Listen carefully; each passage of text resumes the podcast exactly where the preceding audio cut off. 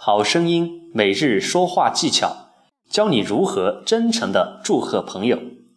鲁迅啊，曾经写过这么一个故事，说的是有个大户人家生了个男孩，办满月酒呢，客人都是祝孩子升官呐、发财呐，只有一个人说了句很扫兴的实话：这孩子将来是会死的。结果呢，被暴打了一顿，踢了出去。那。当别人有好消息的时候，要怎么样去回应呢？难道就没有让人喜欢听的实话吗？当然有，就是当你回应别人的时候，先发自内心的为对方高兴，然后再主动追问更多的细节。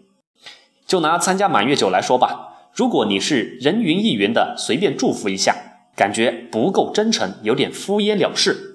但是，如果你追问一下细节，效果就不一样了。比如，你可以说：“哎呦，瞧这孩子被照顾的多好啊！”然后再加一句：“你们是怎么喂的？什么牌子的奶粉？”怎么样？感觉好多了吧？心理学家发现，当你的朋友有好消息的时候，你用追问细节的方法去祝福他，会让他的情绪迅速的高涨。而他的好情绪呢，反过来又给你一个正面反馈，传染给你，你们俩的情绪就会像螺旋一样上升。反过来，如果你说了句泼冷水的话，他的情绪会迅速低落，同时呢，也会影响你的情绪，两人的情绪会变得更加恶劣。